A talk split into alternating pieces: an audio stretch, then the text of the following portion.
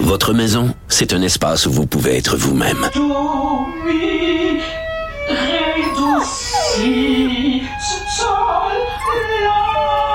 Elle mérite d'être bien protégée et vous méritez d'être bien accompagné. Trouvez la protection la mieux adaptée à votre maison avec Desjardins Assurance et obtenez une soumission en quelques clics sur desjardins.com.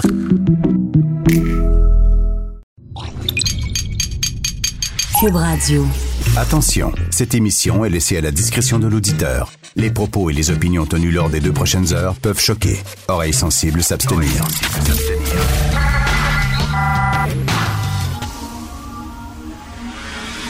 Martino.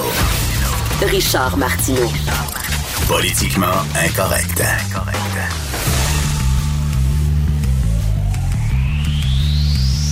Cube Radio. Bonjour, bon mercredi. Merci d'écouter Cube Radio est politiquement incorrect. Je lisais cette semaine euh, sur les médias sociaux des petits lapins, des milléniaux qui étaient tout inquiets et tout énervés contre le bloc québécois, qui étaient tout down, tout déprimés de voir que le bloc avait scoré autant aux élections fédérales parce qu'ils disent que le bloc est un parti raciste, un parti xénophobe, un parti intolérant parce que le bloc appuie la loi 21. Alors là, euh, c'est euh, Sonia, euh, voyons, euh, Sa- Safia Nolin. Safia Nolin qui a écrit ça dans les médias sociaux. a dit J'ai le goût de mettre une gomme dans les cheveux du bloc. C'est ça qu'elle disait. Parce qu'elle, elle aime pas le bloc, parce que le bloc, il est fermé aux autres. Le bloc n'est pas ouvert euh, aux autres parce qu'il est pour la loi 21. C'est Marc-André Cyr, un gars de l'extrême gauche montréalaise, qui écrit entre autres dans Ricochet. Webzine d'extrême gauche, alors lui écrit aussi là, Ah, les gens qui ont voté bloc, ils ont peur des autres. Il faudrait leur montrer que les autres sont pas méchants. Et euh, bref, il y, a plein, il y a plein de gens qui ont écrit, et des, des jeunes, des petits lapins. Là, la loi 21 fermée aux autres, vous êtes bien imbécile. Vous êtes bien ignare. Vous êtes bien super crétin et cruche. OK, je vais faire comme euh, j'ai écrit là-dessus ce matin dans le Journal de Montréal, puis là, je le dis à la radio. Il y a peut-être des petits lapins qui m'écoutent, on sait jamais. Alors, regardez bien, je vais tout vous expliquer, puis je vais prendre mon temps. Je vais parler lentement pour que vous compreniez. OK, bon. La loi 21, premièrement, ça s'adresse à toutes les religions. Hein? Pas rien que la religion musulmane. C'est tous les signes religieux qui vont être interdits dans certains postes. Pas tous les fonctionnaires. Certains fonctionnaires qui sont en position d'autorité. Puis en plus, les petits lapins, il y a une clause grand-père. Alors, une clause grand-père, ça fait que si tu es, en poste actuellement, tu as déjà été embauché, ben la loi ne s'applique pas à toi. La loi s'applique seulement aux gens qui arrivent, euh, euh, qui veulent être fonctionnaires en- en position d'autorité après l'adoption de la loi. OK? Bon, il y a une clause dans... Bon. Et autre chose, dire que c'est fermé aux autres au sein même de la religion musulmane. Je sais que pour vous, toutes les musulmanes sont voilées. Parce que dans les médias, dès qu'on veut interviewer une femme musulmane pour dire très fort, regardez comment elle est musulmane, on prend toujours des femmes voilées. Or, les femmes voilées qui portent le voile, c'est une minorité OK, dans la religion musulmane. C'est une minorité. Il y a plein de femmes musulmanes qui ne portent pas le voile. Au sein de la communauté musulmane, il y a une discussion, il y a un débat, il y a une chicane au sein même de la communauté musulmane entre ceux qui sont pour la laïcité et ceux qui sont contre, comme au sein de la religion catholique. Alors, il y a plein de musulmans qui sont pour la laïcité et qui appuient la laïcité. Donc, arrêtez de dire que c'est rien des blancs de souche catholique qui appuient la laïcité. C'est faux. C'est faux, faux, faux. Venez avec moi, passez une journée avec moi et vous allez voir que régulièrement, il y a des Tunisiens, des Algériens, des Marocains qui viennent me voir et qui disent Monsieur Martineau, merci pour vos prises de position. Nous autres aussi, on est pour la laïcité et on appuie la loi 21. Il y en a plein. Fait qu'arrêtez de dire que c'est les Blancs contre les autres, contre les immigrants. C'est faux. Vous comprenez rien, cette loi-là. Au sein même des immigrants, il y en a plein qui appuient la laïcité. Il y en a plein. Les autres, comme vous dites, entre guillemets, là, mais les autres, ils ne forment pas un bloc. C'est pas, ils sont pas homogènes. Il y a plein d'autres, entre guillemets, qui sont pour la laïcité. OK? Arrêtez d'en faire. Le débat, c'est pas les Blancs contre les autres, c'est pas les deux souches contre les immigrants. Le débat, c'est ceux qui sont pour la laïcité, ceux qui sont contre la laïcité. Et des pro-laïcité, des contre la laïcité, on en trouve dans tous les groupes sociaux, culturels, ethniques, religieux au Québec. My God. Je, ne comprends pas les petits affionnolins. Ah, le bloc est fermé aux autres. C'est stupide, c'est faux, c'est complètement faux. Alors, je suis tanné de ce discours-là d'une certaine gauche qui, en fait, qui fait, qui transforme le débat sur la laïcité en débat euh, entre les deux souches et les immigrants. C'est faux. C'est pas ça le débat. My God, il faut le répéter tout le temps, constamment. Chez moi, dans ma bibliothèque, j'ai plein de livres qui sont écrits par des Arabes, par des musulmans, par des musulmanes, qui prennent position pour la laïcité. Arrêtez de dire que c'est une histoire de blancs contre des non-blancs. C'est ridicule. Vous comprenez rien. Alors, encore un homme qui a tué ses deux enfants, donc euh, un, un, petit garçon de 7 ans, une petite fille de 5 ans. Il les a tués et il s'est pendu et c'est la mère, c'est sa conjointe qui a fait cette découverte-là. Imaginez euh, ce qu'elle a dû endurer, les policiers qui sont arrivés sur place aussi euh, et qui ont vu ça. Euh, ça doit être extrêmement difficile. Je le répète, on le dit encore, si ça va pas dans votre tête, si vous entendez un drôle de bruit, hein, les gars, quand ils se promènent en char, puis un drôle de bruit dans leur moteur, et ça niaise pas, ça va tout de suite au garage, puis euh, ah ouais, ouvre le capot, puis on va voir qu'est-ce qui cause ce bruit-là. Mais si vous avez des drôles de pensées dans la tête, allez voir un psy, demandez de l'aide. Donc, c'est 1-866-APPEL. Ça, c'est la ligne québécoise de prévention de suicide. 1-866-APPEL. Ça doit être encore un gars que des problèmes conjugaux, peut-être que je ne sais pas, là, on n'a pas encore les détails, mais ça me surprendrait absolument pas que c'est un gars qui est en instance de séparation, puis il a décidé de capoter et de tuer ses enfants et de se tuer lui-même. Et je, le dis souvent, le sexe faible, c'est l'homme. On dit que la femme est le sexe faible. Non.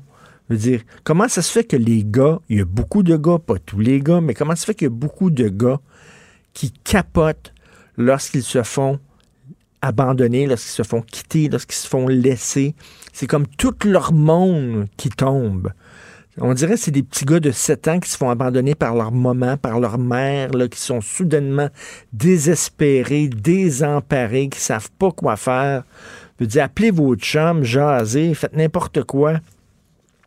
Et tu vois ça dans les parcs, là, les mères séparées s'appellent se rejoignent dans des parcs, leurs enfants jouent ensemble, puis tu deux, trois mères séparées qui sont ensemble, puis ça. Le gars, lui, quand il est tout seul, quand il a la garde de ses enfants, il va tout seul au parc, ses enfants jouent, puis le gars, il est tout seul sur le banc plutôt qu'appeler ses chums. Hey, on se rencontre-tu au parc? As-tu tes enfants cette semaine? Oui, moi aussi, viens-t'en.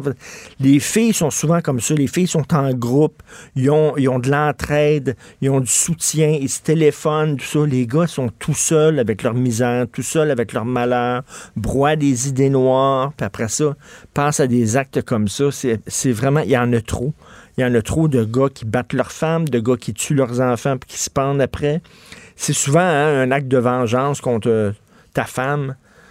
Euh, elle va payer mon ex, puis tout ça. je veux dire, on, le sait, le, voyons, le, fameux médecin qui a, fait ça, qui avait tué ses enfants pour euh, un peu comme se, comme, se, venger, en fait, se venger de, sa femme. Laissez donc vos enfants tranquilles, Christy. Puis si ça va pas dans votre tête, allez chercher de l'aide. Ça existe. Restez pas tout seul avec vos idées noires. Vous écoutez politiquement incorrect. Bonjour, je peux prendre votre commande? Oui, je vous prendrai le sandwich, le délice du Sud. Par contre, j'enlèverai le poulet, l'ananas, les oignons puis le fromage feta. Votre auto, c'est un espace où vous pouvez être vous-même. Euh, donc vous voulez juste le, le pain et la sauce? Oui, monsieur. Elle mérite d'être bien protégée. Et vous méritez d'être bien accompagné. Trouvez la protection la mieux adaptée à votre auto avec Desjardins Assurance et obtenez une soumission en quelques clics sur desjardins.com. Politiquement incorrect. Martino, il aurait pu être humoriste. Mais comme l'actualité n'est pas toujours drôle, il a préféré animer Politiquement incorrect. Cube Radio. Alors, nous parlons d'économie avec Pierre Couture, journaliste à la section argent au Journal de Montréal, Journal de Québec. Pierre, rien ne va plus chez Lowe's. On sait que Lowe's, c'est la compagnie qui a acheté Rona, qui a avalé Rona. Là, on assiste à une première vague de licenciements. Oui, on en avait parlé à plusieurs reprises, euh, mais là, on passe. euh, on passe aux actions chez Lowe's euh, Rona. Alors, on parle de soixantaine de postes en comptabilité, des postes qui seront transférés au siège social de à Mooresville, en, je pense en Virginie, en Caroline du Nord, je crois, euh, qui est, où le siège social de Lowe's est aux États-Unis. Et là, on dit que c'est une première vague. On a parlé la semaine dernière également de 200 postes là, d'analystes informaticiens qui pourraient être transférés éventuellement en Inde. Alors, on, on l'a vu venir, hein, la patience Ben du oui. euh, grand patron de Lowe's avait atteint ses limites. Moi, j'avais été à New York en janvier dans une espèce de grande foire du commerce au détail et euh, il était présent. Euh, il avait parlé euh, que sa patience avait atteint des limites, notamment au Canada. Tu vois, dans le cas, euh, Lowe's avait tenté une percée euh, hors États-Unis, au Mexique et au Canada. Au Mexique, ils ont retour vendu. Ils ont décidé que eux, là, c'était pas satisfaisant puis que c'était pas un marché intéressant. Dans le cas du Canada, je pense qu'ils vont demeurer au Canada, mais ils vont faire un ménage dans la structure. Le Canada, euh, il avait acheté Rona. Renault Dépôt, il avait payé 3,2 milliards, ils ont radié 1 milliard. Et là, ben, euh, je pense que les rendements sont pas là. Euh, Et, la, là, la ben, rumeur, là, Pierre, là, la rumeur, ce que j'ai entendu, je sais pas si c'est vrai, mais c'est qu'ils garderaient comme les entrepôts de Rona, mais ils se débarrasseraient des magasins. Je sais pas si, si c'est vrai ou pas. Là. Il y a quelqu'un beaucoup qui. de franchisés, là. T'as beaucoup de magasins affiliés, Rona, là, beaucoup de petits magasins de, de quartier aussi. T'as des corporatifs, puis t'as des euh, t'as des hum, propriétaires de grands magasins Rona affiliés avec Rona. Donc euh, euh, je pense qu'ils pourraient peut-être euh, regarder au niveau corporatif, là, les gros magasins corporatifs qui appartiennent directement à, Ro- à Lowe's, Rona, pourraient peut-être euh, euh, avoir des fermetures là-dedans. Euh, Mais c'est une erreur totale qu'ils ont, ont faite d'acheter ça. Premièrement, ils l'ont acheté beaucoup trop cher, beaucoup Ouais. trop cher, puis ils savent pas quoi faire avec ça. Là. Mais il avait fait une première offre, hein. La gang de Lowe's avait fait une première offre sur Rona euh, informelle euh, qui était beaucoup moins chère. Puis je pense que c'était un prix réaliste. Mais souviens-toi, toute la cabale qu'il y a eu à l'Assemblée nationale quand il y a eu une première offre, tout le monde parlait d'un scandale, que ça allait être épouvantable, ça allait être effrayant. Alors, je pense qu'ils sont venus à la charge parce qu'eux voulaient rentrer au Canada. C'était une façon euh, de, de le faire, c'est-à-dire que tu fais l'acquisition d'une chaîne qui est déjà établie, qui a déjà ses fournisseurs, qui est déjà en affaires depuis un certain temps. Euh, et là, ben, de toute évidence, je pense que la culture d'entreprise de Lowe's ne fonctionne pas chez Rona. Euh, oubliez pas là non plus là, que le, le marché de la quincaillerie est encore très, euh, je dirais fragmenté là, mais très diversifié. Hein. Il y a BMR, il y a Canac, il y a Patrick Morin, il y a plein de petites quincailleries locales aussi. Donc les Québécois font bien. Alors je suis pas inquiet là. S'il y a des, euh, des, des marchands affiliés à Rona qui, qui, qui sentent qu'ils sont pas euh, bienvenus là, ben ils vont traverser à d'autres bannières. Là. Il il alors il ça bouge beaucoup. Je pense que les Québécois aussi se sont dit bon ben c'est ça. Les Américains ils ont acheté, ils ont Home Depot, là ils ont Lowe's, Rona. On peut aller ailleurs, on peut regarder. Et euh, dans le cas de Lowe's, ils sont fait shifter sur- notamment sur le service à la clientèle. Ben oui. Clairement, quand tu vas dans des quincailleries Canac, Patrick Morin notamment, euh, le, le service est là. là.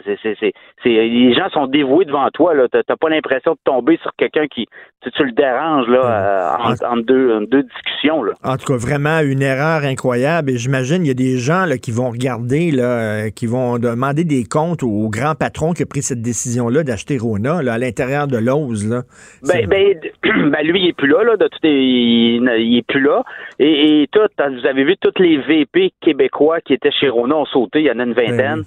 Sylvain Prudhomme est parti il y a deux semaines. Alors lui, c'était un peu le gars qui avait piloté toute la, la restructuration, euh, l'arrivée de l'ose au Canada. Bon, lui a sauté, donc il n'y a plus rien qui tient. Et là, bon, on va, on va s'amuser dans, dans les emplois du siège social à Boucherville. Alors, crise dans le milieu du Publisac. Euh, Moi, quand j'ai un Publisac, je le prends et je le sac tout de suite euh, au recyclage. et j'imagine il y en a beaucoup de gens comme moi. Ça va pas bien dans le Publisac. Là. Ben, c'est transcontinental, hein, euh, et qui est très nerveux parce que euh, Mirabel interdit le Publisac. Transcontinental dit je vais le livrer pareil aux portes. Montréal est en train de sonder tout le monde pour savoir est-ce que le Publisac, euh, aimez-vous le Publisac, est-ce que ça a d'affaires là?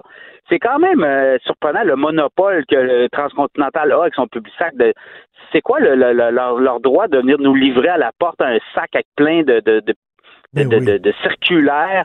Et là, euh, bon, on est rendu au premier ministre Legault. Euh, lundi, on a une rencontre au bureau du PM transcontinental cascade parce que on prend euh, on prend le, le papier là résolu aussi qui fait la fibre. Alors il y a des gros joueurs québécois d'impliqués. Je- je- je- il semble avoir une nervosité là de, de, de la part de transcontinental par rapport. Je pense que les gens en veulent pas. Il y en a beaucoup qui en veulent pas. Il y en a qui en veulent, mais c'est- Écoute, en euh, ça reste un 2019, produit. là, en 2019, les gens, là, on parle, on n'a jamais autant parlé d'environnement que lors de la dernière campagne fédérale. Puis là, euh, tu sais, les dire, on dirait que c'est un résidu des années 80. Là. Oui, ben c'est ça. C'est, c'est la vieille économie.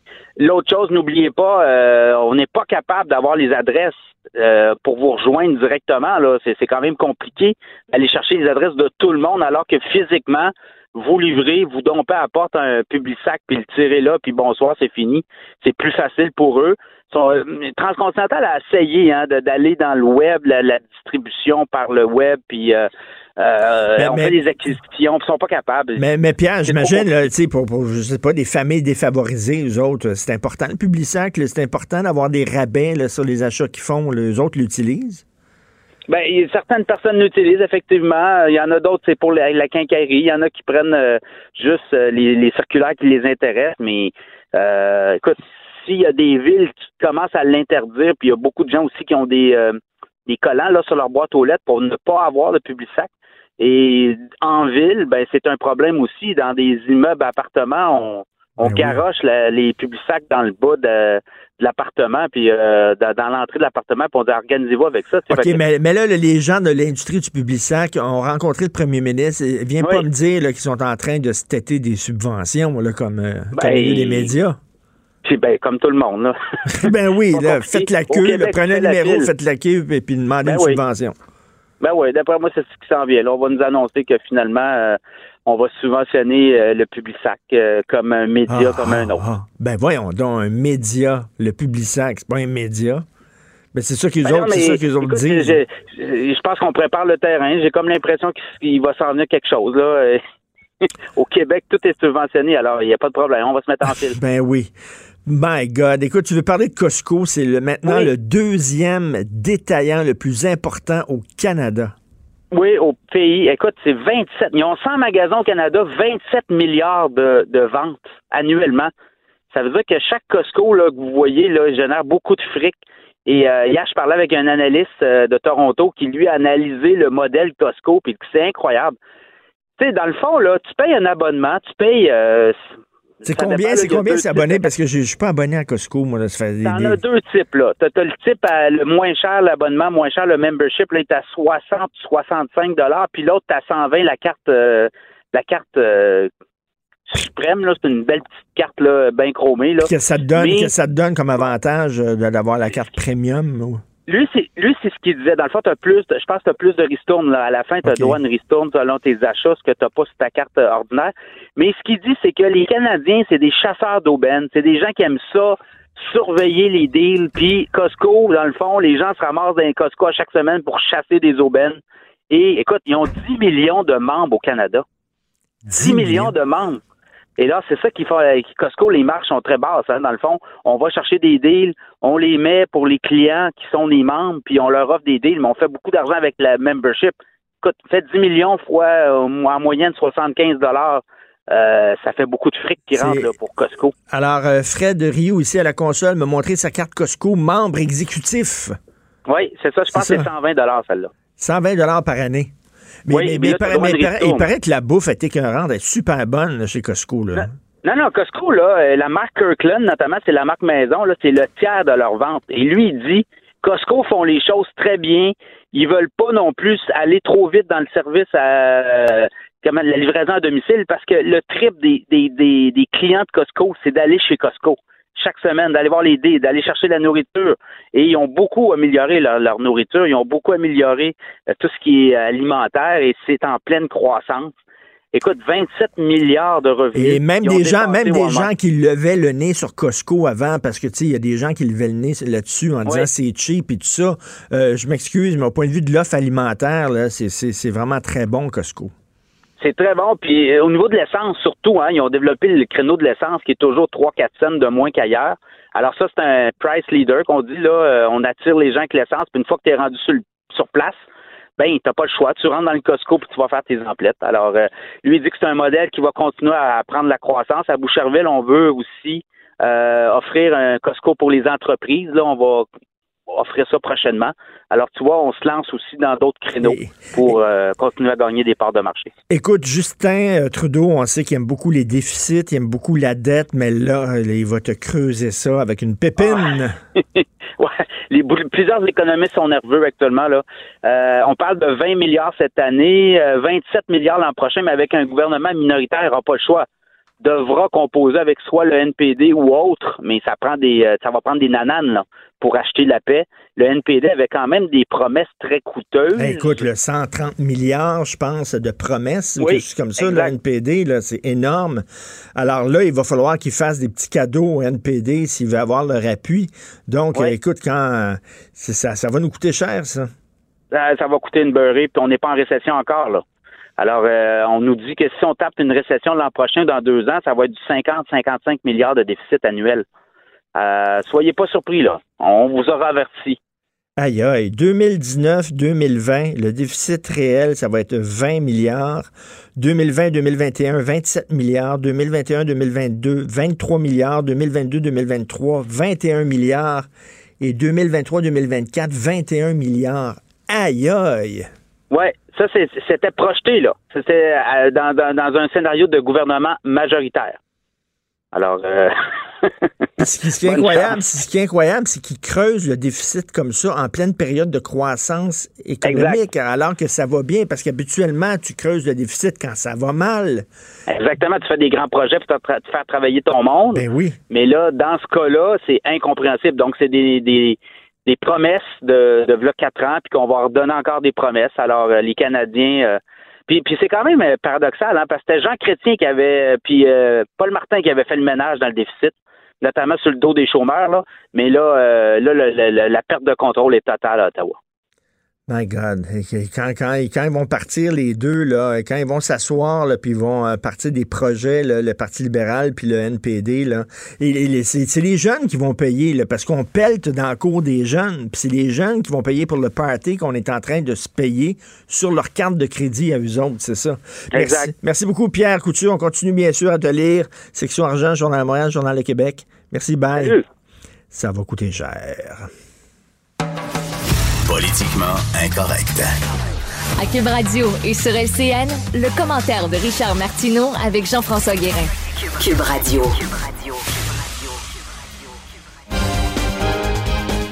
On cam. Salut Richard. Salut. Euh, le nouveau gouvernement Trudeau est un peu pris euh, en deux blocs, en fait, le bloc québécois et le bloc de l'Ouest. Ben oui, deux blocs bleus. Hein? Ça a voté bleu euh, dans l'Ouest, ça a voté conservateur et ça a voté bleu aussi au Québec pour le bloc. On sait que Justin Trudeau, c'est le maître de la split, c'est le maître du grand écart. Hein. D'un côté, il se dit écolo, puis il achète un pipeline Trans Mountain. Il se dit près des femmes et des autochtones, puis il montre la porte à une ministre qui était femme et autochtone. Bref, euh, il parle les deux côtés de la bouche, il fait la split, le grand écart, mais là, ça va être extrêmement difficile pour lui parce qu'il doit, euh, tu sais, lorsqu'il a gagné ses élections, euh, il le dit aux Québécois, je vous vous ai entendu. Hein, vous avez voté bloc. Euh, euh, je vous ai entendu. Vous voulez que votre voix euh, porte plus à Ottawa. Donc, faites-vous-en pas. on va penser à vous. je vais défendre les intérêts du Québec. Donc, il crouse les Québécois. Et de l'autre côté, il faut qu'il crouse aussi l'Ouest pour essayer de mettre de son bord parce que l'Ouest a voté bleu mm-hmm. énormément. Donc, mais sauf que, écoute, c'est ça va, être, ça va être un exercice extrêmement difficile pour lui. C'est presque irréconciliable. Ben, tout à fait. Il va, fendre, il va fendre en deux dans le sens de la longueur. Je m'excuse, mais à force de faire la split comme ça, parce que, écoute, Jason, Jason Kenney, premier ministre de l'Alberta, qui a dit, là, on est découragé de voir que les libéraux sont portés au pouvoir et il dit, là, il y, a, un mouvement souverainiste en Alberta. Les gens sont tannés euh, parce que euh, nous autres, on a, on a participé à l'enrichissement du Canada avec notre pétrole. Et là, on se retrouve avec un gouvernement qui veut rien savoir de notre pétrole. Et on se retrouve aussi avec le Québec qui veut pas passer un pipeline sur son territoire. Donc, euh, pour faire plaisir à l'Alberta, euh, il va falloir qu'ils disent OK, on va passer un pipeline sur le territoire du Québec, mais les Québécois veulent rien savoir de ça. Donc, qu'est-ce mm. qu'il va faire? Il va être pogné vraiment entre les deux. Et le pays, on le voit, qui est séparé en deux. Là. Veut dire, deux mouvements souverainistes. Si ça continue comme ça, l'Alberta va faire leur indépendance avant le Québec. Vraiment. c'est vrai, on n'a jamais été aussi divisé que ça, on dirait. On est extrêmement divisé, donc ça va être très difficile pour Justin Trudeau, justement, d'essayer de... Il, a dit là, au Québec, là, je, vais, je vais parler en votre nom, je vais défendre vos intérêts, puis il veut hmm. défendre les intérêts de l'Alberta aussi. C'est irréconciliable. Je sais pas comment il va faire ça. En tout cas, on verra ça au cours des prochains mois. À plus court terme, il doit nommer son conseil des ministres. Est-ce que Stephen Guilbeault pourrait être ministre de l'Environnement? Écoute, il y a beaucoup de gens qui le voient là. Stephen Guilbeault, en rappelons, mm. c'est le gars, le cofondateur d'Équiterre. C'est le gars qui a travaillé à Greenpeace. C'est un environnementaliste, un militant euh, vert, avant même que ça soit la mode. Rappelez-vous, c'est lui qui, en 2001, a grimpé la tour du CN pour déployer euh, une affiche, une banderole, euh, disant aux gens de, de moins d'acheter d'essence et tout ça. Donc euh, là, il s'est joint à un gouvernement qui vient d'acheter un pipeline. Et dans le milieu des Verts, Stephen Guilbeault est perçu comme un Judas, un traître, quelqu'un ah qui a trahi sa cause. Ah oui, il y a beaucoup d'écolos maintenant qui le détestent, qui le dénoncent en disant Qu'est-ce que tu fais avec un gouvernement qui a acheté un pipeline? Mais Stephen Guilbeault, c'est un personnage très intéressant. Il dit Moi, je préfère faire des petits pas concrets, des gains concrets, plutôt que de pelleter des nuages et d'avoir des belles idées, des belles paroles et de parler dans le vide, dans l'opposition. Je vais être au pouvoir. Oui, quand tu es au pouvoir, tu dois faire des compromis, euh, mais au moins, mm. je vais pouvoir, moi, faire des gains concrets. C'est un gars qui est un pragmatique, c'est un réaliste, mais je me demande, est-ce qu'il va faire comme Nicolas Huot en France? En France, euh, Jean-François, Nicolas Huot, c'est un militant vert, un militant écolo. Et là, Emmanuel Macron lui a demandé de devenir le ministre de la Transition énergétique. Et là, Nicolas Hulot euh, euh, fait le même pari que Stephen Guilbeault peut-être va faire en disant, OK, je vais m'associer au gouvernement, je vais être ministre. Peut-être que euh, ça ne sera pas extraordinaire, mais je vais pouvoir faire des gains concrets. 15 mois après, il a fermé la porte, il a claqué la porte en disant J'ai rien à faire là. Emmanuel Macron, il veut rien savoir. Euh, finalement, il est allé me chercher parce que ça lui fait une belle image, mais moi, il m'écoute pas, il veut rien savoir. Donc, Nicolas Hulot est parti. Est-ce que c'est ce qui va arriver avec Stephen Guilbeault? Est-ce que Stephen Guilbeault va arriver... Donc, c'est un pari un peu risqué ben- si Stephen Guilbeault devient ministre de l'Environnement. Si ça fonctionne, c'est bon. Ben mais si à un moment donné, lui se rend compte que ça va pas assez vite et il démissionne, le gouvernement a l'air fou. Ben tout à fait. ça se peut qu'il claque la porte en disant, mais là, il, est venu me chercher seulement pour se donner une image verte. Ben, ben bonjour. On verra ce qui se passe. Bon, on ne sait même pas encore s'il va être nommé ministre de l'Environnement, mais je mhm. mettrai un petit 2 là-dessus. je pense que oui. Il y a des bonnes possibilités. Il y a des bonnes chances. Richard, bonne journée. Merci, bonne journée. Salut. Martino, le seul qui peut tourner à droite sur la rouge à Montréal. Politiquement incorrect. Mais c'est politiquement correct de l'écouter. Alors, je disais tantôt que le Canada est séparé en deux, euh, mais le Québec aussi est séparé en deux, entre Montréal, qui est tout rouge, et les régions, qui est pas mal bloc. Nous allons en parler avec Mathieu Bocoté, chroniqueur, blogueur, Journal de Montréal, Journal de Québec, et, qui anime ici le balado Les idées mènent le monde, où il interviewe euh, des longues entrevues avec des intellectuels de premier plan. Mathieu, salut. Bonjour. Alors, euh, écoute, Montréal, on l'a vu, mais quand c'est rendu que même Hochelaga a voté libéral, c'est rouge foncé à Montréal. Oui, ben, ça, moi, j'ai l'impression que ces élections-là, si nos leaders nationalistes étaient capables d'un peu de lucidité démographique et politique, euh, ils constateraient que ces élections-là marquent un point tournant dans euh, l'histoire récente du Québec. C'est-à-dire, ce sont, c'est maintenant que les nationalistes, les souverainistes au sens large, euh, ont été chassés politiquement pour de bon de Montréal et de Laval, à une exception près dans ce cas-là, c'est euh, c'est la pointe de l'île avec Mario Beaulieu. Mais il y a un mouvement inexorable et il ne s'explique pas par 1327 causes différentes. L'explication première, aussi désagréable soit-elle, c'est que les changements démographiques de Montréal et de Laval font en sorte que le poids des électeurs francophones a baissé suffisamment, tellement en fait, pour qu'il soit de plus en plus difficile pour des partis nationalistes qui n'ont d'écho que chez les Québécois francophones, faut arrêter de, de, de, de, croire le contraire, eh ben, c'est la difficulté pour les partis nationalistes de percer à Montréal et à Laval, et ce mouvement me semble inexorable. Si on fait rien, euh, il sera mais pour l'instant, cette poussée, elle est très, très forte, et je crois que si on ne cherche pas d'une manière ou de l'autre à réintégrer dans l'espace mental, identitaire, culturel de la nation Montréal et Laval, ben, on va avoir une forme de partition sans le nom entre Montréal et Laval et le reste du Québec. Mais là, est-ce que tu es en train de. Parce que là, tu parles d'un sujet très tabou, c'est-à-dire le vote ethnique, comme disait euh, Parizeau. C'est-à-dire, est-ce que tu es en train de dire que les immigrants euh, sont vendus au Parti libéral? Je dirais pas qu'ils sont vendus au Parti libéral, ce terme serait injurieux. Je pense que les, euh, les, les, les, les, les populations issues de l'immigration, très massivement, votent pour le Parti libéral et les partis fédéralistes, ce qui est un fait. C'est pas une opinion, c'est un fait. Ensuite, l'opinion, on peut en penser, on peut dire que c'est bien, mal, inquiétant, tout ça, mais il y a un fait à travers ça. C'est un fait qui s'explique par un autre fait, depuis 2003, mais ça avait commencé avant, le Parti libéral du Québec, quand il était au pouvoir, a augmenté de manière démesurée les seuils d'immigration parce que le Parti libéral du Québec et le Parti et, et sur le régime fédéral ont toujours fait un usage politique de l'immigration euh, au Québec.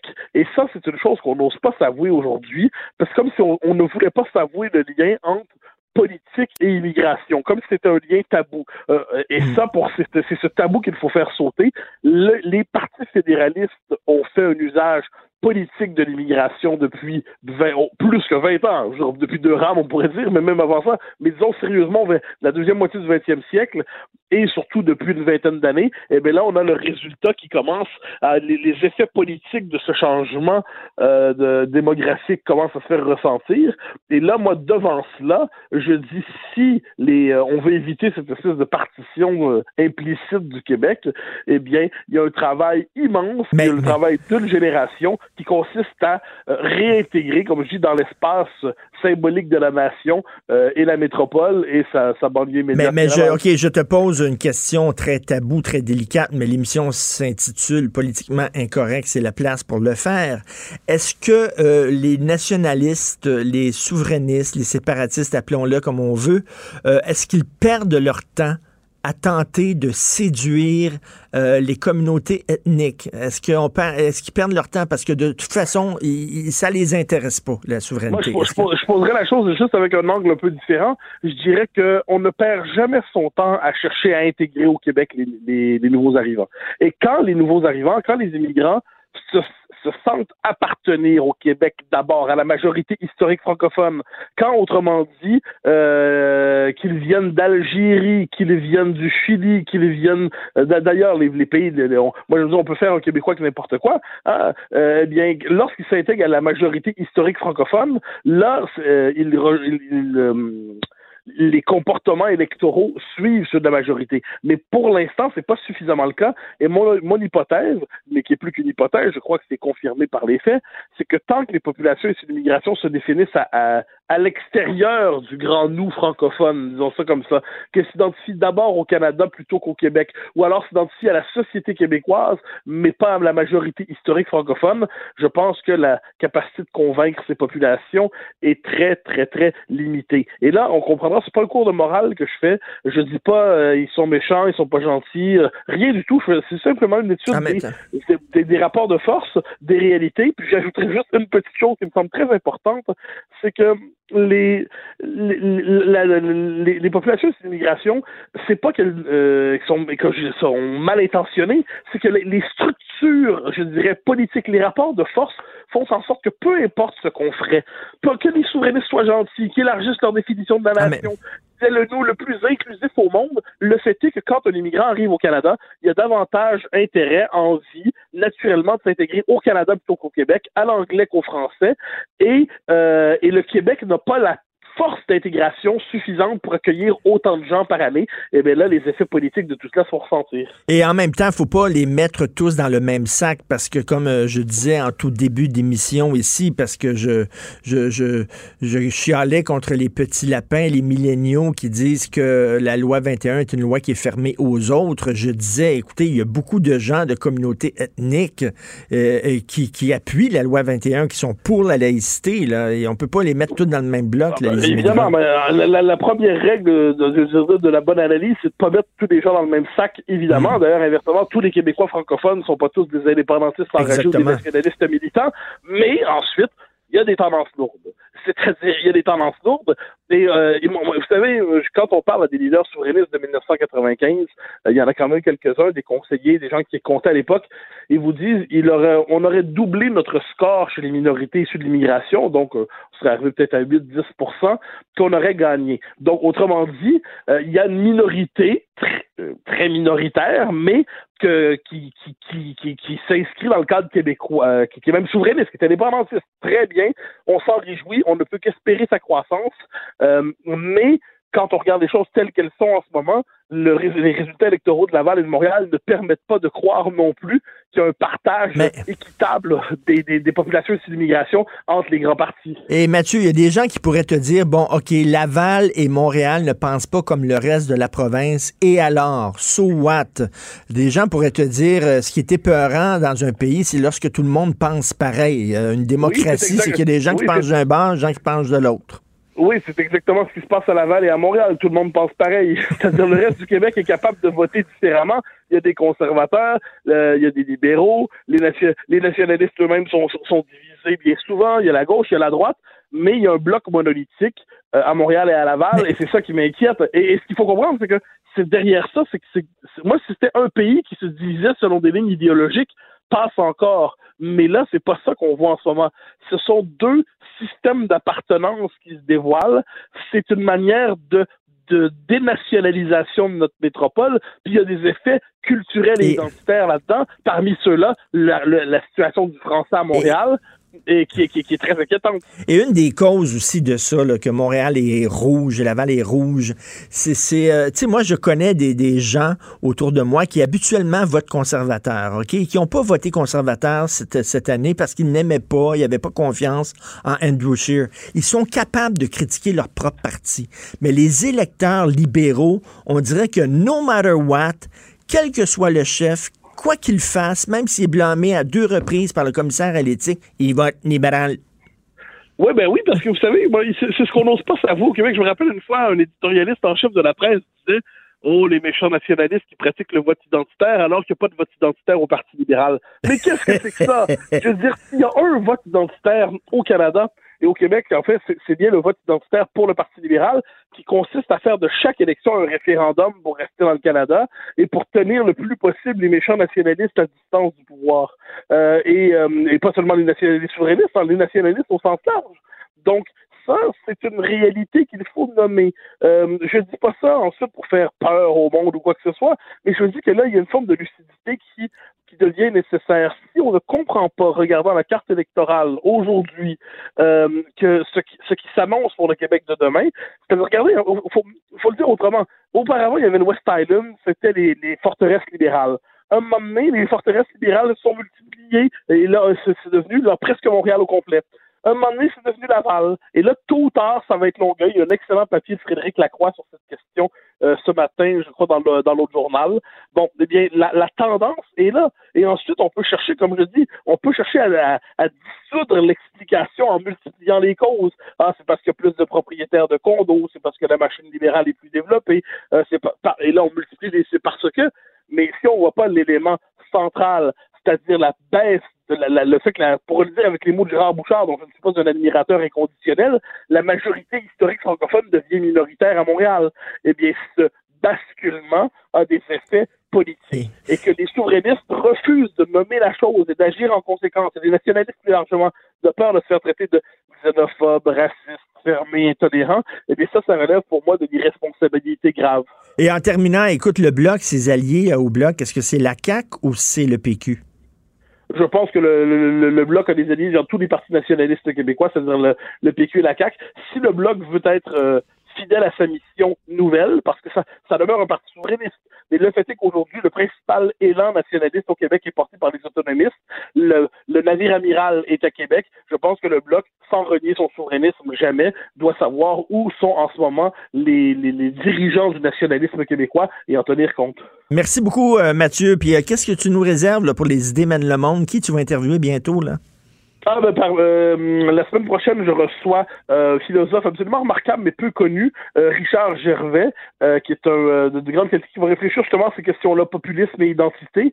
Et ensuite, très bientôt, je prends un avion pour la France pour j'ai déjà une quinzaine d'entrevues prévues. Ah oui. Ça sera un plaisir de vous les présenter à ce moment. Wow, ça va être cool. OK, ben écoute, je, je vraiment conseille aux gens d'écouter ton balado, dont l'entrevue extraordinaire que tu as fait avec Alain Finkielkraut, donc le balado Les idées mènent le monde avec Mathieu Bocoté. Merci Mathieu.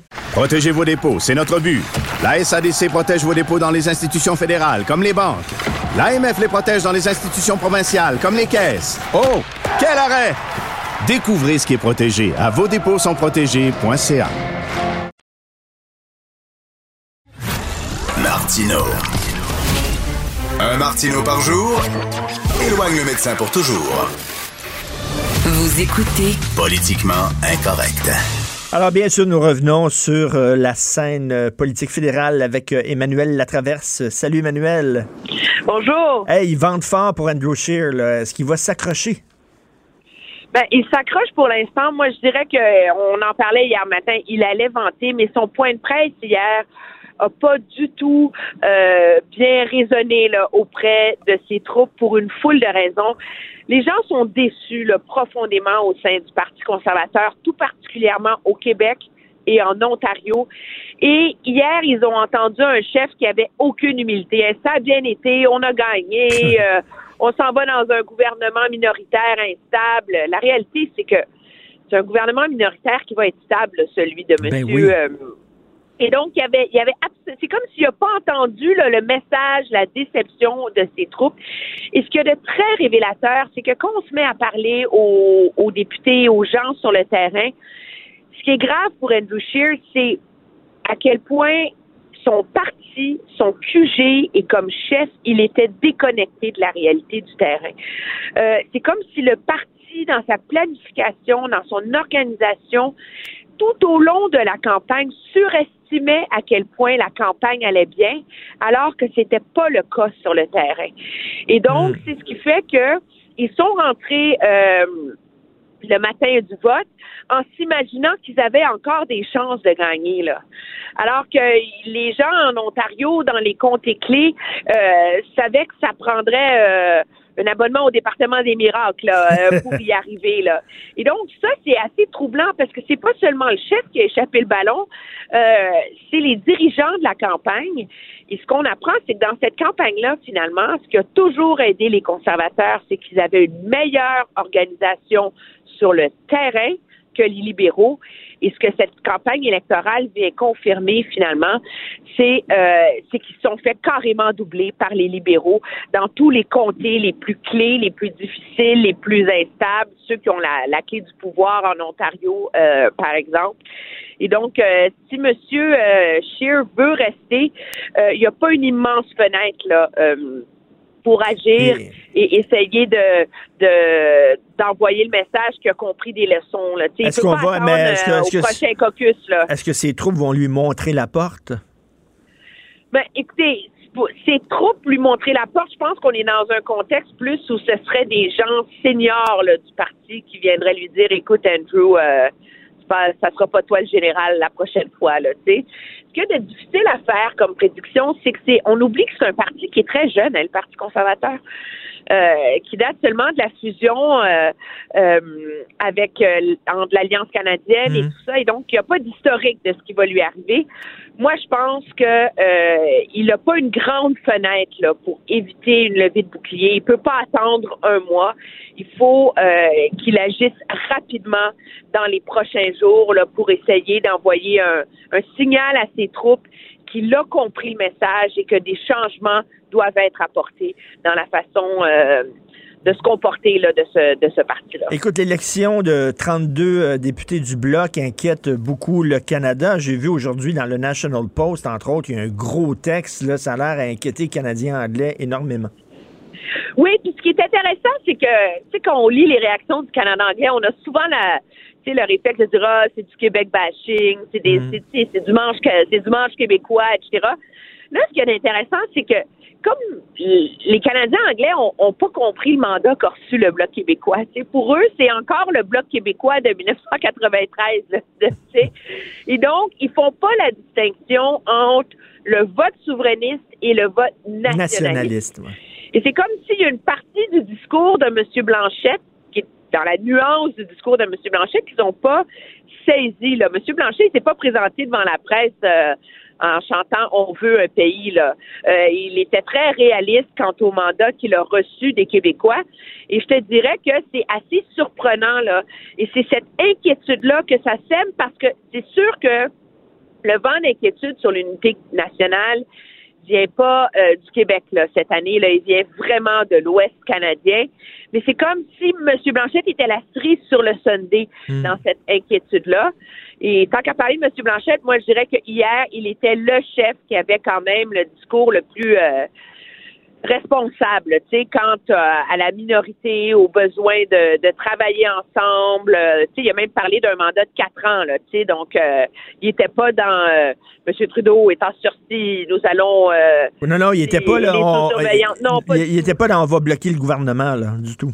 Non, mais il y a une réalité aussi, c'est que le Bloc québécois, euh, dans un contexte où c'est les libéraux qui sont au pouvoir, euh, aura pas le gros bout du bâton dans les partis d'opposition comme il l'aurait eu avec le Parti conservateur. Là. Et la réalité aussi, c'est que les gens disent c'est un gouvernement minoritaire, les, nos élus doivent comprendre le message et collaborer, etc. La réalité des gouvernements minoritaires, c'est que c'est pas ça. C'est pas une séance euh, collective euh, de travail euh, dans un centre communautaire. Là.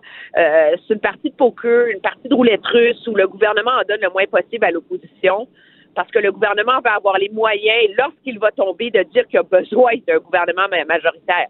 Donc, il y a une limite à comment le gouvernement veut que ça fonctionne bien. Il faut qu'il y ait un argument après ça pour plaider qu'il y a besoin de plus de votes. Là. Écoute, euh, l'Alberta, Jason Kenney qui commence à dire là, il y, a un, fort mouvement souverainiste dans notre province, puis euh, euh, Justin Trudeau, il est mieux de nous écouter. là, Justin Trudeau, il est comme vraiment, c'est la, grande split, c'est le grand écart. comment il va pouvoir réconcilier le Québec et l'Alberta? Oui, c'est très, très, très difficile. Et ça, je pense, ça va être son plus gros casse-tête en termes d'unité nationale parce que c'est une chose d'avoir cette fracture au pays. On l'a déjà vu entre les différentes régions. Mais là, le problème, c'est que M. Trudeau a fait carrément campagne contre l'industrie pétrolière, contre Jason Kenney. Et, euh, M. Kenney émerge parce qu'Andrew Scheer est affaibli. Jason Kenney émerge comme un peu le leader, le conservateur le plus fort au pays. Ce qu'il y a d'intéressant par ailleurs, c'est que rappelle-toi, presque à la même date l'an dernier, le cover du McLean's, on avait tous les premiers ministres conservateurs sur la couverture, on disait la résistance. Hein? Oui. ça va être intéressant de voir combien de temps elle va, il va tenir ce front des premiers ministres conservateurs. La réalité, c'est que Doug Ford a beau être en colère contre Justin Trudeau, il a besoin d'infrastructures pour gouverner, il a besoin de tout ça. À un moment donné, il y a certains de ces premiers ministres-là sont comme obligés de s'entendre, tu sais. Et M. Euh, Ford va pas mettre en péril son gouvernement pour sauver l'industrie pétrolière et le pipeline en Alberta non plus, là. Et c'était intéressant hier, surtout parlant des premiers ministres de l'Ouest. On n'en parle jamais, là. Mais le premier ministre du Manitoba, où quand même les conservateurs ont eu euh, la majorité des sièges, où il y a un gros mécontentement contre M. Trudeau, a dit écoutez, les amis, là, c'est pas en menaçant de se séparer qu'on fait fonctionner un gouvernement. Il y avait une analogie très drôle. Il dit, ça fait 35 ans que je, suis marié. C'est pas en menaçant de se divorcer que ma femme et moi, on a réussi à solidifier notre couple. Alors, il y avait quand même un signal là-dedans que euh, qu'une marge de manœuvre là, pour M. Trudeau de faire amende honorable. Je pense que le vrai test, c'est de voir quel va être son ton, lui, aujourd'hui. Là, oui, mais, mais là, l'Alberta, on le sait, là, ils disent là, on a participé énormément à l'enrichissement du pays. Maintenant, c'est nous qui sommes dans le trouble. Euh, venez à notre rescousse. Eux, ce qu'ils veulent, c'est pouvoir vendre leur pétrole à l'étranger. Ils ont besoin d'un pipeline qui passe dans le territoire du Québec. Au Québec, il y a un consensus, on n'en veut pas. Il va faire quoi, Trudeau, là-dedans, dans ce débat-là? Ben, la première chose qu'il faut pour les pour l'Alberta, c'est pas un pipeline vers l'est du Québec. Là, en ce moment, il n'y a même pas la capacité, le marché, euh, le prix du pétrole qui justifie de le construire, ce pétrole-là. Fait qu'on en fait un peu une psychose là, au Québec. Là. Je pense que la priorité de l'Alberta, c'est que le pipeline Trans Mountain se construise. Là. Il n'est pas construit, c'est ça le problème. Là. Et donc, il faut régler ce problème-là. Et, euh, et je pense que l'inquiétude est d'autant plus grande, c'est un peu ironique, mais je pense que le secteur pétrolier aurait préféré un gouvernement majoritaire libéral. Parce que ça aurait été un gouvernement qui aurait eu plus les coups des franges pour trouver l'équilibre entre changement climatique et euh, sauvegarde de, de l'industrie énergétique au Canada qu'un gouvernement minoritaire. Là. Et donc, ça, ça fait partie euh, des calculs aussi, là, je dirais, et de la très, très, très grande incertitude là, qui plane en ce moment au Canada. Et en terminant, là, tu, tu le disais, là, euh, M. Scheer euh, s'est adressé bon, à ses troupes, M. Blanchet aussi. Là. Justin Trudeau, là, est-ce qu'il a parlé? Là? Est-ce qu'il s'est adressé aux médias? Non, il n'a pas parlé.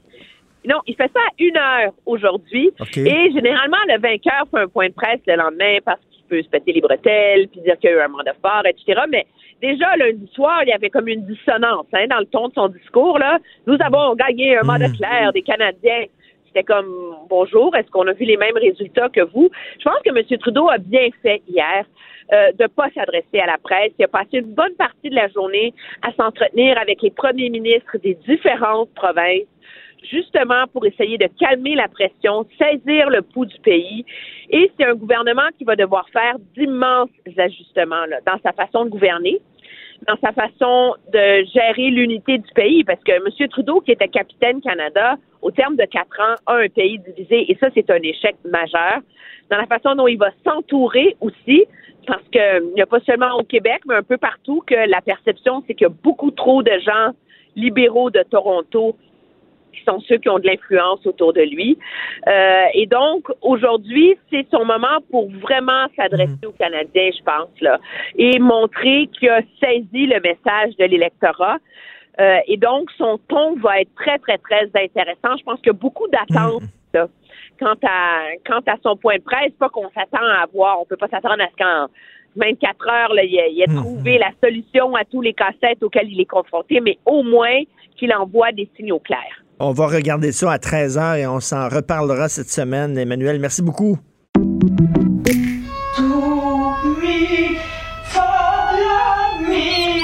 Votre maison, c'est un espace où vous pouvez être vous-même.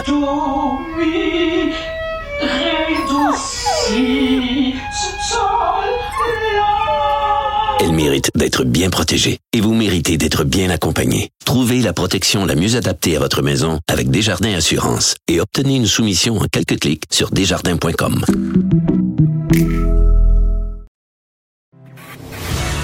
Martineau et l'actualité, c'est comme le yin et le yang.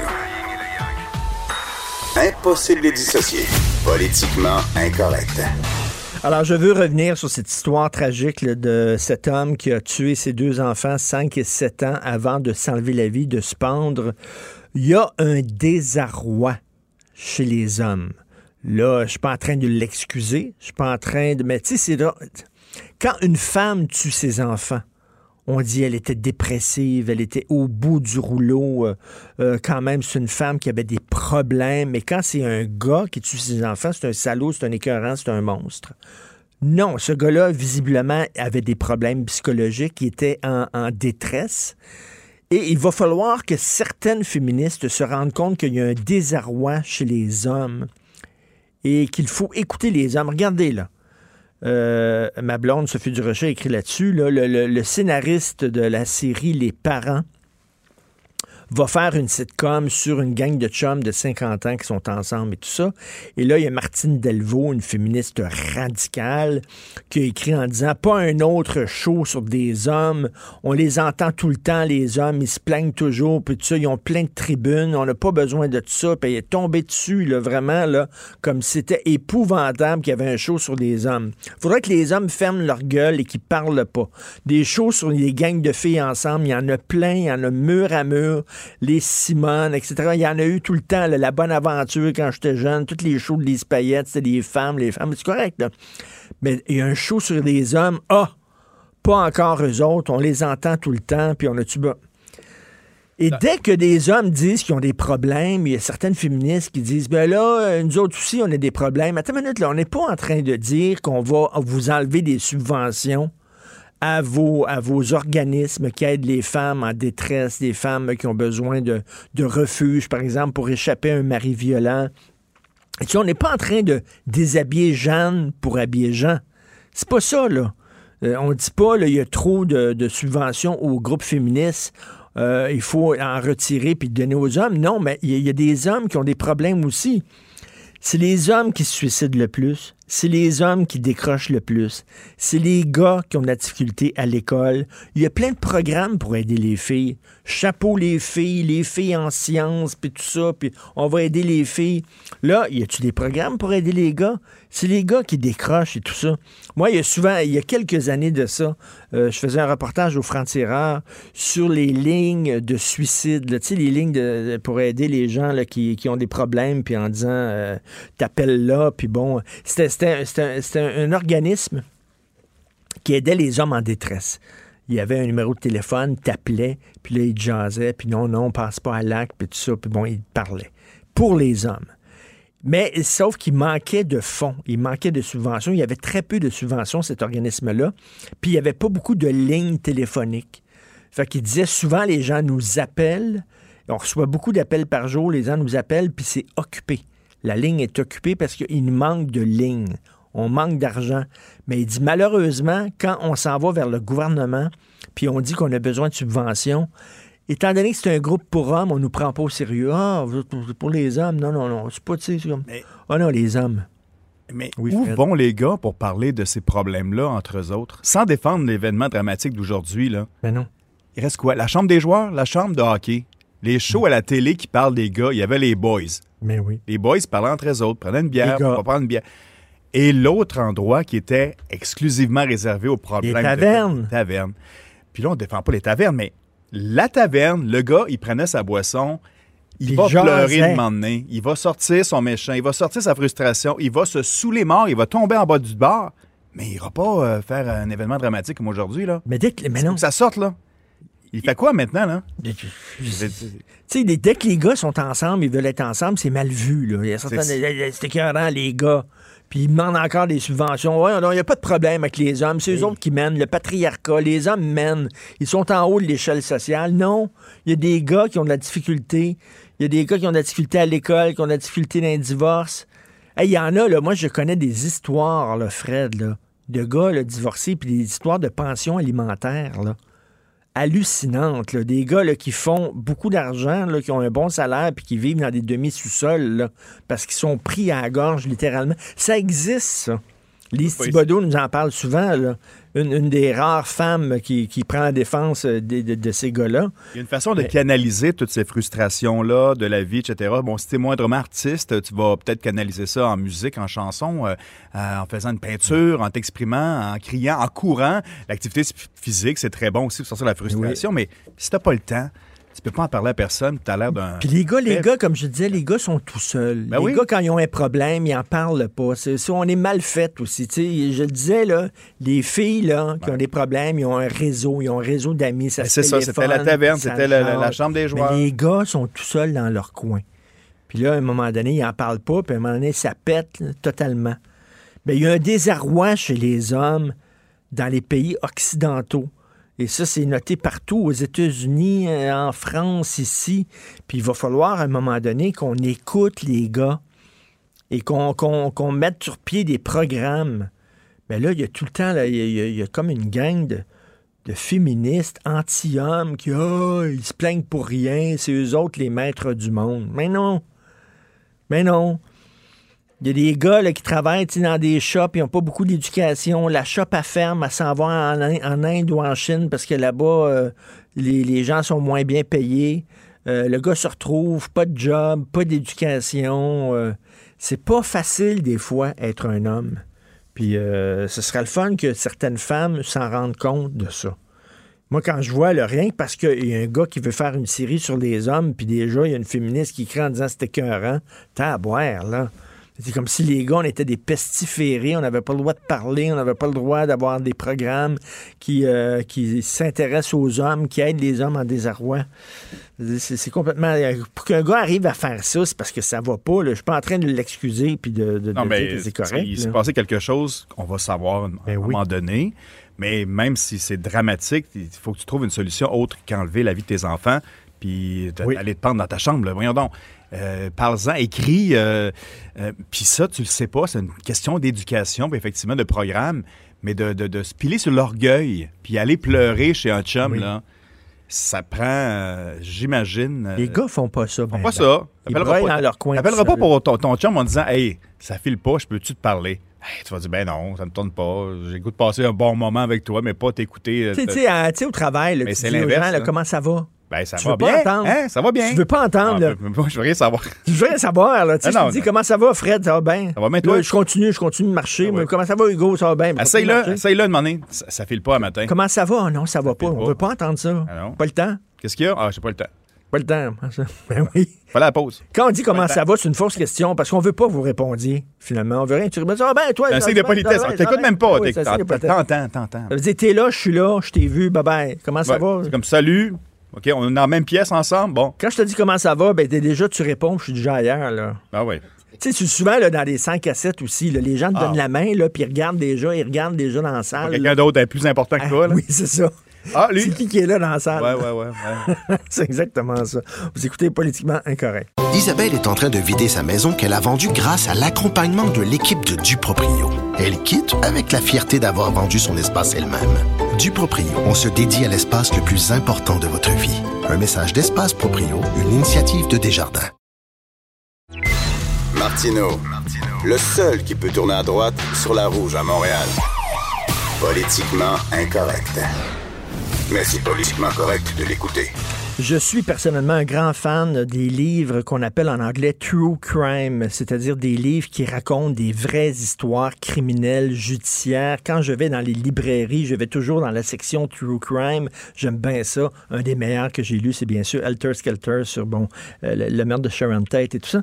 Il y, a, il y a de très bons livres, mais c'est souvent des histoires qui se passent aux États-Unis. Or, depuis quelque temps, enfin, on a des livres true crime québécois qui parle d'affaires judiciaires qui se sont déroulés au Québec. Euh, les éditions du Journal de Montréal en ont publié quelques livres comme ça. Et on reçoit Claudia Berthiaume, qui est journaliste au Journal de Montréal et euh, qui est à son deuxième livre qu'on appelle True Crime. Je ne sais pas comment on pourrait traduire ça, mais bref, le premier s'intitulait Le piège, qui est paru euh, l'année dernière.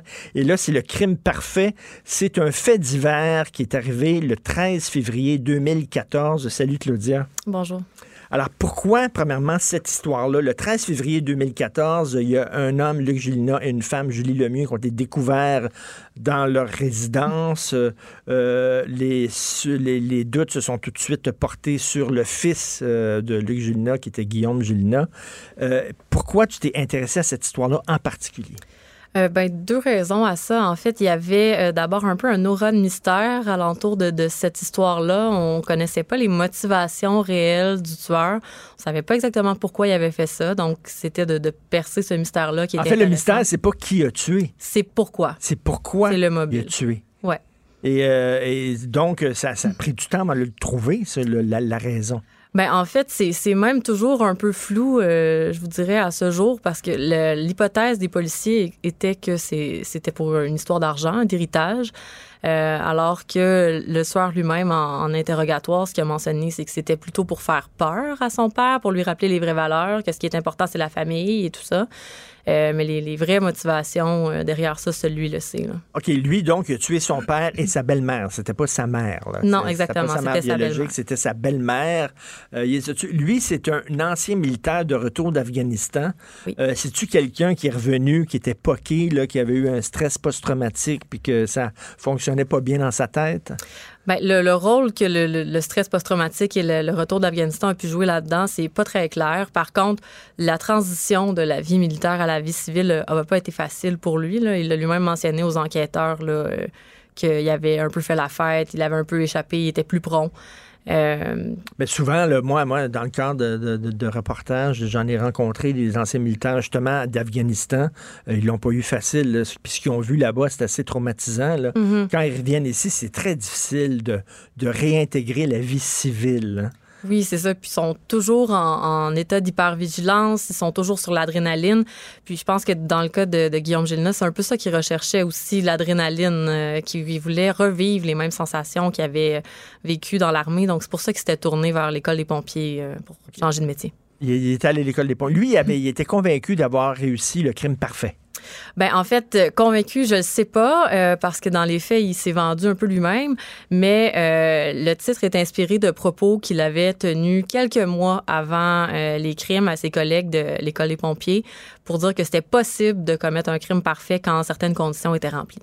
OK, donc, déjà, il se met un peu le doute. C'est quoi? C'est qu'il voulait, lui, justement, montrer qu'il était maître de l'univers, qui pouvait tout contrôler, qui pouvait créer un crime parfait puis s'en sortir. C'était ça son, son, son délire? Euh, je n'irais pas jusqu'à dire ça. Euh, par contre, je pense que c'était une discussion qui a commencé dans un contexte, un, contexte un petit peu banal de, de séries télé en lien avec Dexter et tout ça. Euh, mais euh, après les crimes pour ses collègues, tout, tout, ça a pris son sens, en fait. Là. OK, ils se sont rappelés de cette conversation-là. Oui, après les crimes. Puis on dit, boum. Et là, quand tu te lances là-dedans, de refaire, euh, refaire bon, toute, la généalogie d'un crime, j'imagine il y a beaucoup, beaucoup de documents que tu dois consulter. Oui, ben dans ce cas-ci, comme il n'y a pas eu de procès, j'ai utilisé euh, les documents qui étaient euh, disponibles à l'enquête préliminaire, qui s'était tenue, si ma mémoire est bonne, un an avant. Euh, donc, c'est plus de 2000 pages de notes sténographiques et dans, dans, de divers interrogatoires que j'ai consultés pour écrire le livre. OK, mais c'est énorme, c'est beaucoup, là. C'est un travail comme, C'est quasiment une enquête policière que tu mènes toi-même, là. Ah, pas aussi exhaustif, là, mais pas loin. Est-ce que tu as rencontré des policiers qui ont trempé dans l'affaire, des témoins, des gens autour de lui, ou c'est vraiment, tu étais surtout basé sur des documents déjà écrits? C'était plutôt basé sur ce qui était déposé en cours. OK. Et, pourquoi, écoute, euh, on en parlait avant d'aller en onde. Euh, il y a des podcasts ici, euh, des balados qui sont justement autour d'affaires judiciaires. On sait, par exemple, aux États-Unis, la fameuse série Making a Murderer, c'est un succès planétaire total. Il y a comme une, soif. Les gens triplent là-dessus, sur, sur les histoires judiciaires, criminelles. Il y a plein de séries à la télévision là-dessus, des documentaires et tout ça sur Netflix. Il y en a. Pourquoi tu penses que les gens sont intéressés par ça? C'est une façon quoi d'explorer peut-être euh, le côté sombre de l'âme humaine? On est curieux par ça? Ben, c'est une bonne question. Je ne saurais pas la réponse exacte, mais je pense que les, gens veulent comprendre pourquoi des drames comme ça arrivent. Puis moi, mon travail quotidien au Journal de Montréal, c'est de démystifier un peu ces crimes-là, de les expliquer aux gens. Donc là, je, l'ai fait dans un ouvrage de plus longue ça, fait, ça fait combien d'années que tu suis les affaires policières et judiciaires? Au journal, ça fait cinq ans et demi. Cinq ans et demi. Et est-ce que c'est le fun? C'est-tu toi qui as choisi ce beat-là? C'est-tu toi, ça t'intéressait de faire ça? Ou c'est vraiment le journal qui t'ont dit, regarde, euh, Claudia, on va te mettre là-dessus? Non, c'est définitivement un intérêt que j'avais. En fait, là, euh, c'est toujours différent, aller euh, dans les palais de justice, aller euh, sur les scènes de crime, rencontrer les policiers et tout ça. Donc, c'était quelque chose qui m'interpellait. OK. Donc, tu as rencontré beaucoup de policiers, tu as pu discuter avec beaucoup de policiers autour de ta carrière, au cours de ta carrière? Oui, définitivement. c'est des gens passionnant. Hein? Moi, je suis allé une fois dans un party de police. J'ai un ami qui est policier, il a eu 40 ans, et il a fait un gros party, et c'était la, salle était remplie de policiers. Et les histoires qu'ils te racontent, c'est des gens qui, qui, voient l'être humain dans toute sa complexité. Mm-hmm. C'est des gens qui voient des, choses hyper difficiles, mais euh, pour, en avoir discuté avec un enquêteur pas plus tard qu'en fin de semaine, euh, dans les délibérations du procès Hugo Fredette, eux, leur paye, c'est pas leur chèque aux deux semaines, c'est de dire aux familles on l'a retrouvé, on a arrêté la personne qui vous a enlevé un de vos proches, un de vos êtres chers. Ça, c'est la paye des enquêteurs, en fait. Et je parlais à Nicole Gibault, qui était un ancien mm. juge, puis elle a dit que des fois, tu comme juge, tu euh, euh, assister à des procès, c'est pas toujours facile parce qu'entre autres, tu as des photos euh, graphiques de, meurtres qui sont commis, tout ça. toi, tu étais souvent dans des, dans, des, palais de justice, en cours. Est-ce que c'est tough? Y a-tu des moments où tu te dis, oh boy, ça c'est c'est sûr qu'il y a des dossiers qui sont plus difficiles que d'autres. Évidemment, les dossiers euh, qui impliquent des enfants, c'est jamais facile. Euh, mais on doit se faire un peu une, petite carapace, un peu comme les policiers, là, pour, pour pas se laisser atteindre par tout ce qu'on voit et ce qu'on entend, parce que ce serait pas possible de continuer. Parce que les photos sont montrées là, dans le cours de justice. Dans certains cas, oui. Dans d'autres, non. C'est des choix que, les procureurs font. C'est pas toujours euh, montré. Là. Est-ce que tu vois, est-ce que tu croises des. Parce qu'il y, a des gens qui, entre autres, qui sont retraités, puis leur trip, c'est d'aller dans des procès. J'avais vu un documentaire là-dessus, des gens qui suivent des procès. Toi, quand tu vas dans des procès, ça fait cinq ans que tu fais ça. Est-ce que tu revois des gens, des, des gens, je l'ai vu dans l'autre procès, lui, qui vont assister à ça comme si c'était un show? Euh, ça arrive. Il y en a qui, qui, qui, veulent un peu profiter de leur retraite pour euh, apprendre sur les vraies causes en allant voir euh, directement à la source. Comme un spectacle pour eux autres. Là. Ben, un spectacle, je sais pas, mais ça les intéresse, ça les intrigue définitivement pour passer des journaux au Palais de justice. Là, c'est pas toujours évident. Alors donc, c'est disponible à partir d'aujourd'hui. Ça s'intitule Le crime parfait. Il n'y a, pas, a pas de documentaire avec ça là, qui va conjointement avec ça sur Illico. Non, c'est hein, seulement le livre. C'est le livre à partir d'aujourd'hui. donc, c'est aux éditions Journal de Montréal. Puis je trouve que c'est une excellente idée parce qu'il y a une soif de ça. De... Et les affaires judiciaires, ça nous permet justement de, d'entrer dans la complexité de l'être humain. Et euh, ça, c'est un crime euh, qui avait été, euh, qui avait été passionnant à, suivre. Il y a beaucoup de gens qui se demandaient justement pourquoi ce gars-là en était rendu comme ça. donc, ça s'intitule Le crime parfait de Claudia Bertillon. Merci beaucoup. Merci. Merci, Claudia. Jonathan? Comment ça Bonjour. Ça va, ça va, toi? Oui. Es-tu un fan, toi, de livres comme ça, d'affaires judiciaires, d'affaires criminelles? Absolument, absolument. Et, c'est quoi, je, je, vais lire ce livre-là avec beaucoup d'intérêt. Et j'ai commencé à en lire un en accéléré ce matin parce que euh, la personne qui a écrit le livre, je vais l'avoir en entrevue tantôt à 10h15, une entrevue à ne pas manquer, un peu dans le même sens. Puis ça s'inscrit euh, euh, dans, dans l'actualité avec le drame hier, le drame familial d'un père qui se serait enlevé la vie là, après avoir ouf, euh, de, façon atroce là, ces, ces, deux jeunes enfants. Et je pensais, euh, parce que ce matin, dans, dans, la dépêche du journal, on parlait euh, que les premiers répondants, les policiers, entre autres, arrivés sur les lieux, ça avait été très, très, très difficile. on n'a ben pas de misère à le croire. Ça Exact. Et mon invité, c'est José Kéry. C'est une ancienne policière de la GRC. et là, elle est aujourd'hui conférencière. Elle vient de publier un livre la semaine dernière qui s'appelle Flashback. Elle, elle avait une belle carrière dans la GRC. Euh, tout allait bien. En 2015, elle a été nommée euh, chef d'équipe et à un moment donné, a cassé. Ah, elle a totalement cassé et finalement, le diagnostic, c'était euh, syndrome post-traumatique. Et je suis Ah. en train, j'ai commencé, j'ai reçu son livre tantôt en PDF, j'ai commencé à le lire en accéléré et juste le récit de toutes les histoires qui lui sont arrivées. Ah ben, On sous-estime ça, là. C'est dur être policier. C'est tough être policier. Tellement. Puis tu sais, tu le sais, je t'en ai déjà parlé, puis j'en parlais hier avec Maude et, euh, et Joanie Gontier du fait que moi, je suis un, je suis un policier manqué, là, tu sais, que c'était ça ma vocation. Puis bon, finalement, euh, j'ai jamais réussi à être accepté en, en technique policière. Oui. Puis je me dis, avec le recul, me connaissant, connaissant comment je peux être sensible sur des affaires et tout, je, je suis pas sûr que j'aurais fait un bon policier. Et j'ai, je, je lève mon chapeau, j'ai un respect euh, immense, tu immense, immense ben, pour ces hommes et ces femmes qui vivent ces, ces trucs-là au quotidien. Ben, écoute, les policiers Euh, qui ont c'est assez découvert là, les enfants Guy Turcotte, là. Ben, c'est un peu la même chose de ce qu'on de ce qu'on comprend qui est arrivé hier là. euh, même, tu écoute, il y a des détails là atroces que j'ai même pas envie de répéter là. Tu sais, sur Mm. l'identification des victimes.